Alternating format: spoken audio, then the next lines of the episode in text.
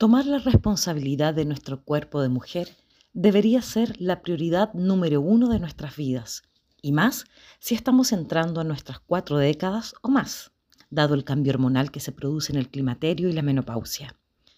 Sin embargo, las mujeres tenemos la tendencia de ser justo lo opuesto. Volcamos la mirada hacia afuera y ¡pum! Nos llenamos de actividades que dejan poco o nada de tiempo para mirarnos, descansar, mimarnos, atendernos y descubrir quiénes somos y cómo deseamos vivir. Y a esto se suma que pocas veces somos responsables y comprometidas con estudiar e investigar sobre nuestro ser femenino, sus fases, ciclos, mareas y demás. Y es justo ahí donde se encuentra el hilo que desenreda toda la confusión y estrés que trae esta fase de nuestras vidas. Porque como occidentales estamos acostumbradas a separar las cosas, desmenuzarlas y con ello el drama de no saber cómo unir los puntos. El resultado, confusión total.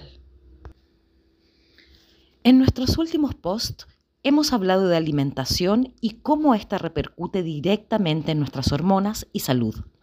Y es que más allá de lo sólido que ingerimos por nuestra boca, existe un alimento aún más poderoso, una energía que lo abarca todo porque los seres humanos nos alimentamos de la energía de vida llamado prana, chi, ki o como quieras llamarle.